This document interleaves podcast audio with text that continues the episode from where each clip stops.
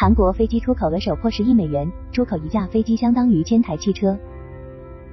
二月，韩国国际贸易协会发布最新一组对外贸易数据，这组数据显示，二零二三年韩国飞机出口额达到了创纪录的十亿美元。而根据斯德哥尔摩国际和平研究所二零二三年的数据，在全球军事贸易排名榜中，韩国已经从两千年的第三十一位上升到二零二二年的第九位，成为前十名中的两个亚洲国家之一。目前，很多欧洲。中东和亚太地区国家已经或正准备从韩国采购包括飞机在内的武器装备，并有意开展联合开发项目。在对外军售的同时，韩国国防领域公司也在大量吸引投资，创纪录的百分之一百四十。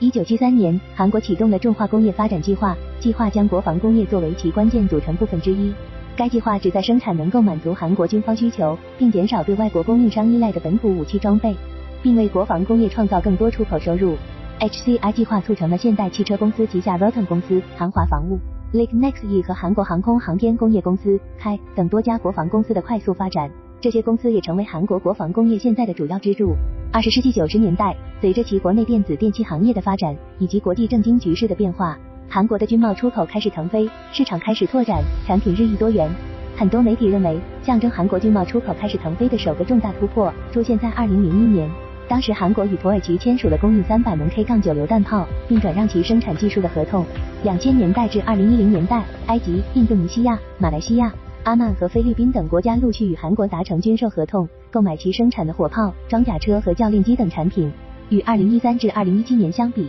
韩国在二零一八至二零二二年这五年间军贸出口涨幅达百分之七十四，跻身全球前十位。在二零二二年，韩国军贸出口增长百分之一百四十，达到了创纪录的一百七十三亿美元。二零二三年的军售总额之前还没有确切的统计数据，但其飞机出口的数据已经预示着这一整体数据还会保持前些年的增长趋势。来自政经形势的特有优势，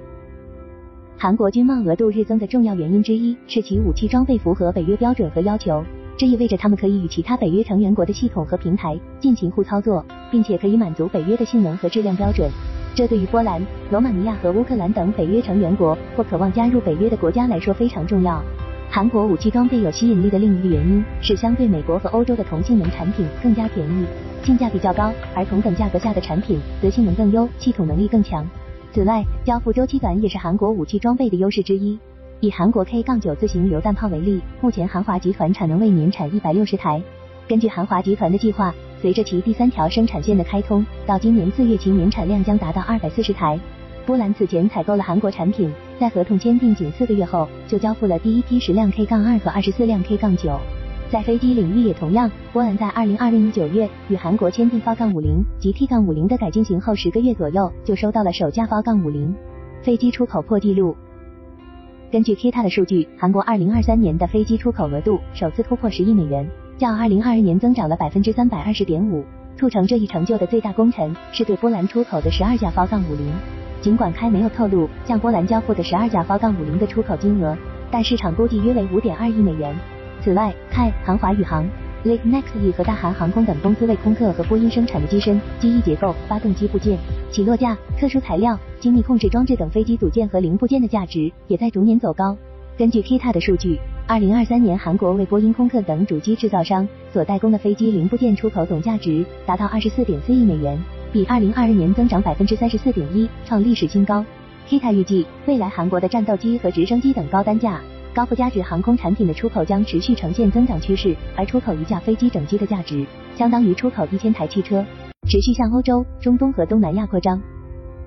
二零二三年，韩国的主要武器出口对象为欧洲、中东和东南亚的阿联酋、芬兰、波兰等十二个国家，比二零二二年增加了三倍。出口武器系统的种类也从六种增加到十二种。二月八日，韩国产业新闻报道称，韩国开、现代、Rotom、Lake Nex 等军工企业将届时持续扩大全球出口业务，并把罗马尼亚、埃及和沙特等国纳入主要业务出口国。Lake Nex 将为罗马尼亚提供五十四套价值九千万美元的神工。便携式地对空制导武器，这也是韩国企业首次向罗马尼亚出口武器系统。此外，韩国国防部二月六日透露，Lake Nex 一在二零二三年十一月与沙特签署了十套天宫二中程防空导弹系统合同，价值三十二亿美元。这是韩国首次公开其在中东地区获得的大规模军贸合同，这说明韩国企业正借此在中东地区站稳脚跟。而开也在二零二三年获得了来自马来西亚的十八架 f 杠五零合同。价值八点九八亿美元，另外十八架正在谈判中。此外，埃及、菲律宾和乌兹别克斯坦等国也对方杠五零有兴趣，